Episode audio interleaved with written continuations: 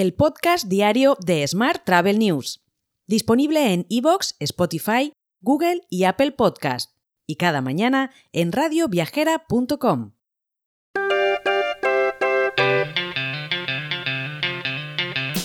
Saludos y bienvenidos un día más al podcast de Smart Travel News. Yo soy Juan Daniel Núñez y esta es la actualidad turística del día.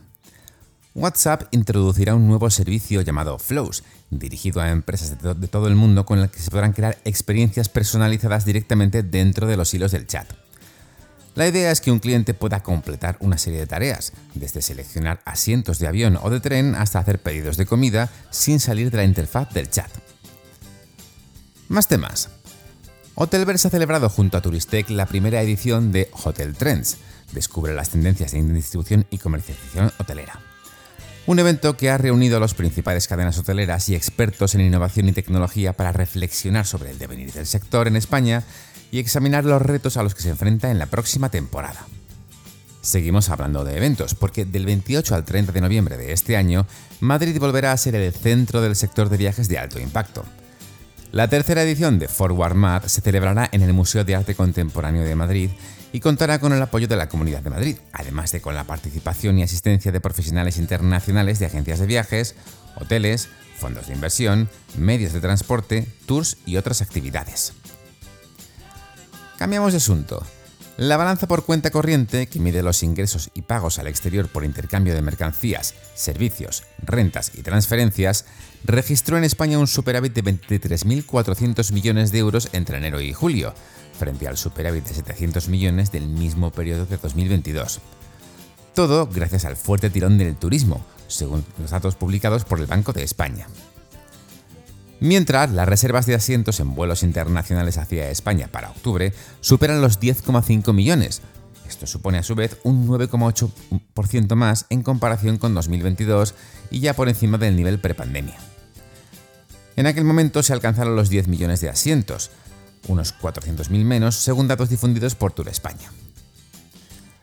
Por su parte, la UTE formada por Iberia, IAG7 y ALSA, Multiplan, diseñada para la comercialización de los viajes del Imserso, ha tomado la decisión de lanzar una programación alternativa a este programa social tras haber perdido las licitaciones del último concurso. Más temas. En las pasadas celebraciones por el Día del Turismo en Riad se reunieron más de 50 ministros de turismo junto a cientos de delegados de alto nivel de los sectores público y privado. La jornada contó con paneles de expertos centrados en temas clave, como el tema de este año que es turismo e inversiones verdes. Se incluyeron planes respaldados por acciones concretas, ya que la OMT anunció varias iniciativas nuevas. Seguimos hablando de la OMT, que ha emprendido una nueva iniciativa mundial concebida para unir y alentar a las naciones, los líderes del sector turístico y los consumidores para tener una mentalidad más abierta al elegir un destino de viaje. La iniciativa El Turismo Abre la Mente muestra el papel crucial que desempeña el turismo al tender puentes entre las culturas y promover un mundo más interconectado y armonioso. Por su parte, Europa Mundo apunta a un aumento de la demanda de viajes en otoño de entre el 25 y el 35% en comparación con las cifras del año pasado. Algunos de los motivos son el descenso de los precios aéreos, poca masificación turística, la suavidad de las temperaturas e incluso la belleza de los paisajes durante esta época del año. Mientras, Tour España, a través de su Consejería de Turismo en Tokio, ha recibido uno de los premios especiales del jurado de los Japan Tourism Awards 2023, que reconocen los esfuerzos de organizaciones, empresas y grupos que desempeñan un papel importante para garantizar la reactivación y la sostenibilidad del poder del viaje, llamando la atención sobre sus iniciativas ejemplares. Y Ryanair ha elegido Madrid como sede de su nuevo centro de formación de pilotos y tripulantes de cabina.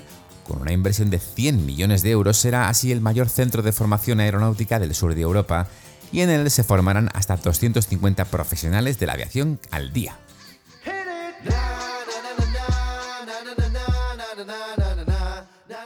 Vamos ahora con la actualidad internacional. Según la ciudad de Nueva York, la conversación en curso sobre las normas de alquiler a corto plazo se cerró ya en agosto, cuando un juez desestimó las demandas presentadas por Airbnb y la ciudad siguió adelante con su aplicación. Sin embargo, en una entrevista, el CEO de Airbnb, Brian Chesky, aludió a que está dispuesto a reabrir las conversaciones con la ciudad si los dirigentes municipales también están dispuestos a hacerlo. Más temas. Hyatt ha anunciado que cambiaría su estrategia de comercialización de alquileres vacacionales. De hecho, tiene previsto lanzar antes de fin de año una plataforma de alquiler vacacional a corto plazo denominada Homes and Hideaways by World of Hyatt. El proyecto destacará los alquileres vacacionales en Estados Unidos gestionados por Lowe, como una casa junto al mar en Hawái o un chalet de esquí en Colorado. Y para reservarlos, los clientes tienen que ser miembros del programa de fidelización de la hotelera. También te cuento que Sabre ha lanzado Sabre Upgrade IQ, una solución basada en inteligencia artificial para ayudar a las aerolíneas a optimizar su inventario de cabinas premium.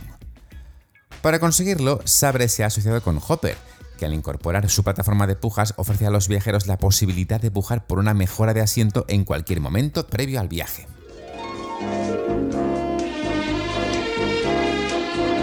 Hotel. Y terminamos con la actualidad hotelera. Como seguramente ya sabes, expertos del ecosistema turístico se darán cita en el Congreso de Hoteleros Españoles que tendrá lugar el 23 de noviembre en el Palau de Congresos de Palma. Será un programa de alto valor y contenido que analizará los grandes desafíos y retos que afronta la industria. También estarán presentes los, grandes CEOs hoteleros para aportar sus reflexiones sobre el futuro del sector. Más temas. El grupo agroalimentario Fuertes, dueño de marcas como El Pozo, ha confirmado la adquisición del complejo Marinador, situado en Oropesa del Mar, al fondo de inversión estadounidense Farallon. La operación, cerrada en torno a los 70 millones de euros según fuentes inmobiliarias, está siendo estudiada por competencia, que debe dar el visto bueno a la misma. Por último, te cuento que las tendencias de reserva para octubre de este año en los hoteles conectados por la empresa Dingus muestran que en el Caribe se van a superar las reservas en comparación con, octubre, perdón, del año pasado, y que a día de hoy las noches de estancia ya lo han hecho. Mientras en las Islas Baleares y en Canarias, en principio los números de reservas y room nights quedarían cerca a los del año pasado. Te dejo con esta noticia. Mañana, por supuesto, más actualidad turística. Hasta entonces, feliz lunes y feliz semana. Si quieres apoyar este podcast, déjanos tus valoraciones y comentarios en Spotify, Evox o Apple Podcast. Recuerda que puedes suscribirte a nuestra newsletter diaria entrando en smarttravel.news en la sección Suscríbete. También puedes recibir un mensaje con este podcast y los titulares del día directamente en tu WhatsApp. Solo tienes que añadir a tu lista de contactos el número 646-572-336 con el más 34 delante si nos escribes desde fuera de España y después enviarnos un WhatsApp con la palabra alta. Gracias por escucharnos.